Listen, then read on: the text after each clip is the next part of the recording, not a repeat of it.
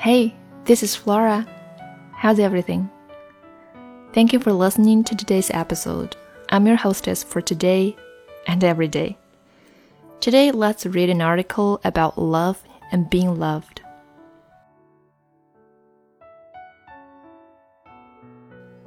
In our early age, we thought that being loved by someone could be happy, or at least to be proud of, right? As time goes by, we somehow found that being loved by the one who we don't love can be painful. What's worse, this pain is something you're not supposed to tell the others, because people might not understand, and it can also hurt the one who loves you. Today, I want to read you an abstract from the poem, The Ballad of the Sad Cafe, written by Carson McCullers. It gives an insight about the two different experiences between the lover and the beloved in a relationship.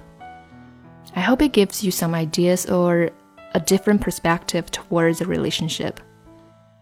Please enjoy.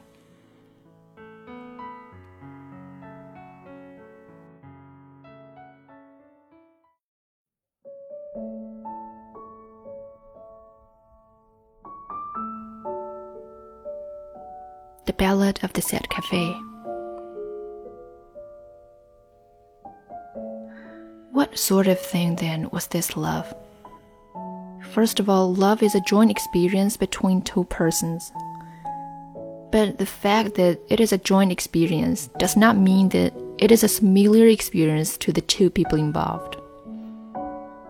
There are the lover and the beloved, but these two come from different countries the lover feels in his soul that his love is a solitary thing.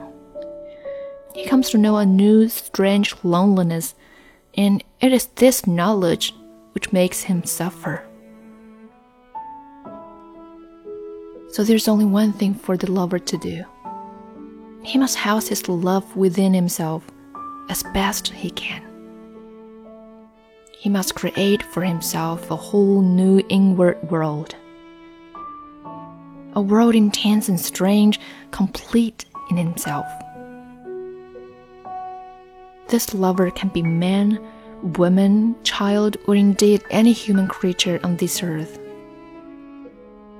Now, the beloved can also be of any description. The most outlandish people can be the stimulus for love. A man may be a doddering great grandfather and still love only a strange girl she saw in the streets of Cheehaw one afternoon two decades past. The preacher may love a fallen woman. The beloved may be treacherous, greasy headed, and given to evil habits. Yes, and the lover may see this as dearly as anyone else. But that does not affect the evolution of his love one whit. Therefore, the value and quality of any love is determined solely by the lover himself. It is for this reason that most of us would rather love than be loved. And the current truth is that, in a deep secret way, the state of being loved is intolerable to many. The beloved fears and hates the lover, and with the best of reasons for the lover is forever trying to strip bare his beloved. The lover craves any possible relation with the beloved, even if this experience can cause him only pain.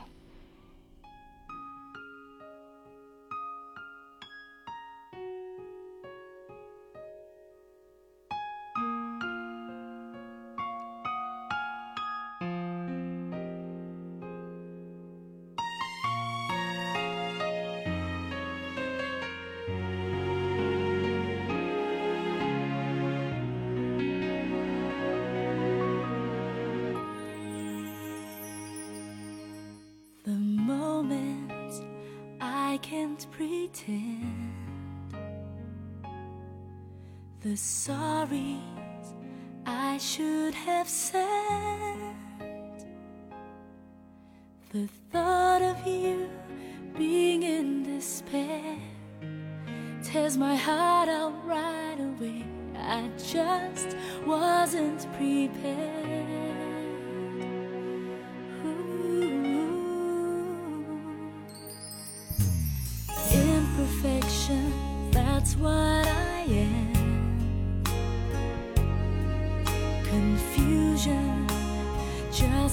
Its stand.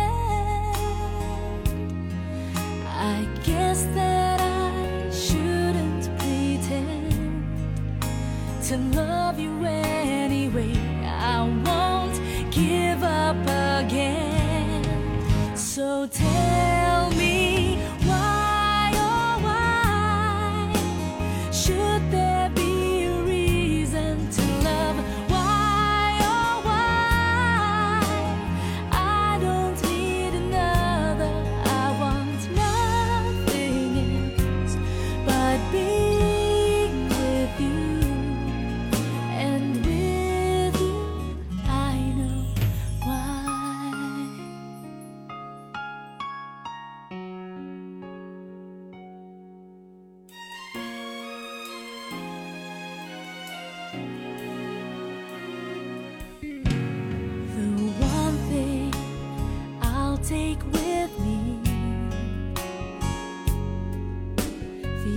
that's smile so tenderly.